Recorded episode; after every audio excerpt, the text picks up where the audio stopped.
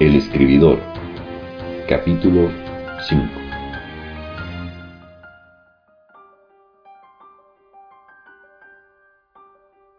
La construcción de personajes creíbles se asienta en la base de hechos y contextos. Esto implica que el escritor debe convertirse en historiador e investigador de los tiempos en los que sus textos toman vida. Tomemos un ejemplo. Imaginemos que estoy escribiendo una escena inspirada en una vieja historia que mi abuelo solía contarme cuando niño y que él a su vez escuchó de alguien más. Asumo que la historia es verdadera y decido darle forma con un estante.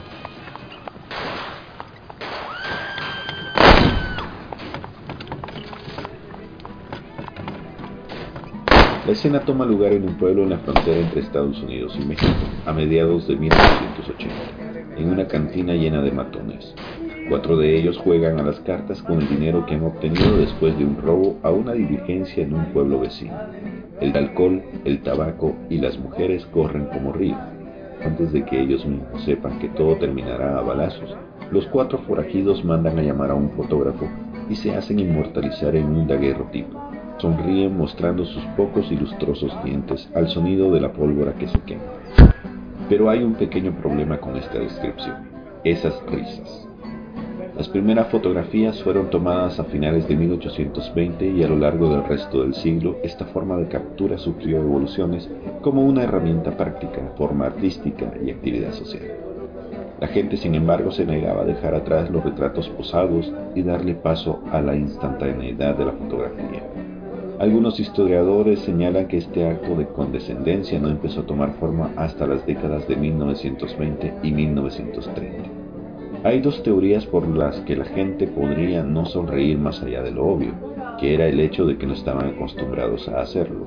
Una de estas razones era que sus dientes podridos tomarían el estrellato de la imagen. Otra, porque se creía que, como se acostumbraba en los retratos, tomarse una foto era un acto de solemnidad. Reírse mientras te fotografiaban podría considerarse un autosabotaje, uno en el que te estabas autorretratando como a un tonto. Si esto pasa con una escena tan burda como la de la cantina, imaginemos lo que pasa cuando la gente escribe novelas históricas, construye crónicas periodísticas o coquetea con la ciencia ficción y sus textos no tienen base histórica. Escribir es más que juntar palabras. Si de verdad se desea alcanzar el profesionalismo del oficio, estos pequeños detalles importan.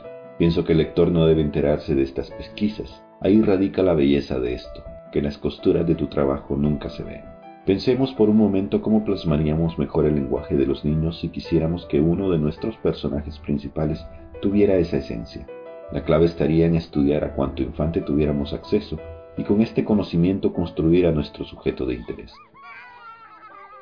En la descripción de este episodio dejaré un texto y un video de cuentos de cipotes, un compendio de relatos del autor salvadoreño Salarro.